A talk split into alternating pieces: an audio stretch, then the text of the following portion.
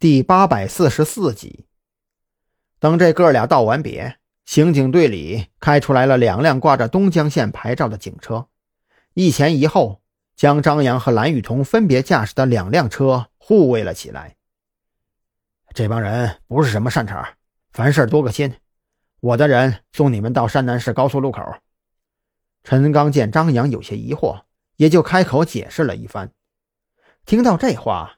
张扬不由得对陈刚又高看了一眼，这个看起来粗枝大叶的家伙，心思还是蛮缜密的嘛。谁要是真把他当成大老粗一样对待，估摸着就得吃大亏了。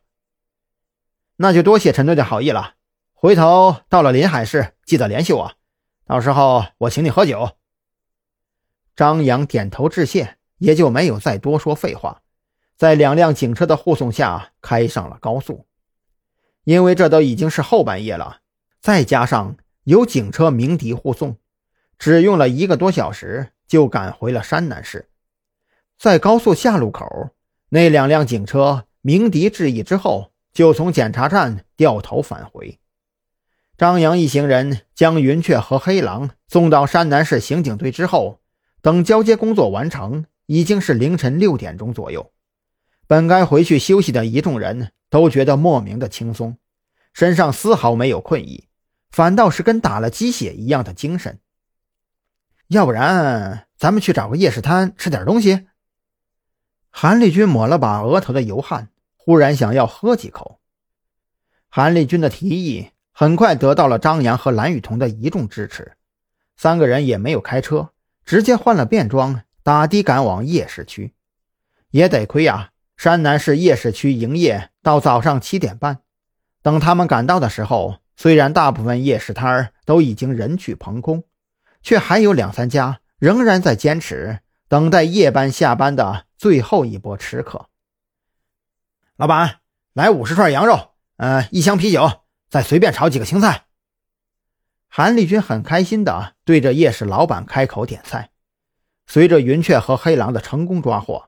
山南市这边的一系列案子也算是进入了尾声，他的心里多了些说不清道不明的情绪。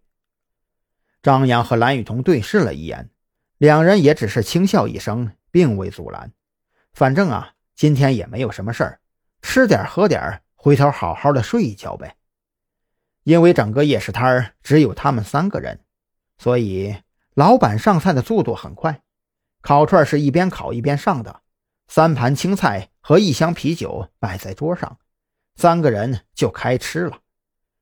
酒过三巡，韩立军的脸上蒙了一层红晕，眼睛里却丝毫没有醉意，反倒是燃起了灼灼的火焰。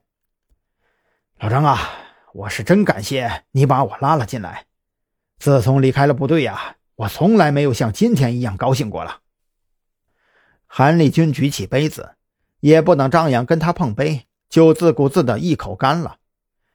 说实在的，一开始啊，我只是把特侦局当做特殊点的警队，可是直到我们来到山南市，我才发现咱们存在的意义呀。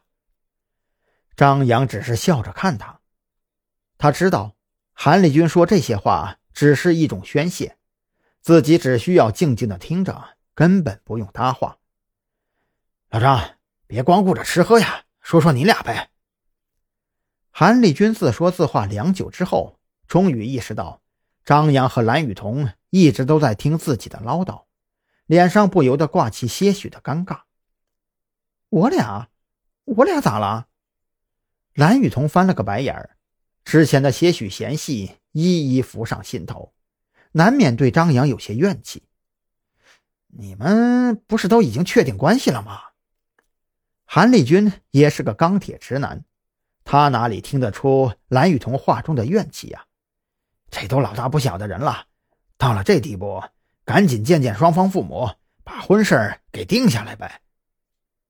噗的一声，张扬一口酒直接喷了出来，差点没让韩立军这话给雷死。是，自己是跟蓝雨桐确定了恋爱关系，可这才多久啊？这就见父母谈结婚，是不是有点儿？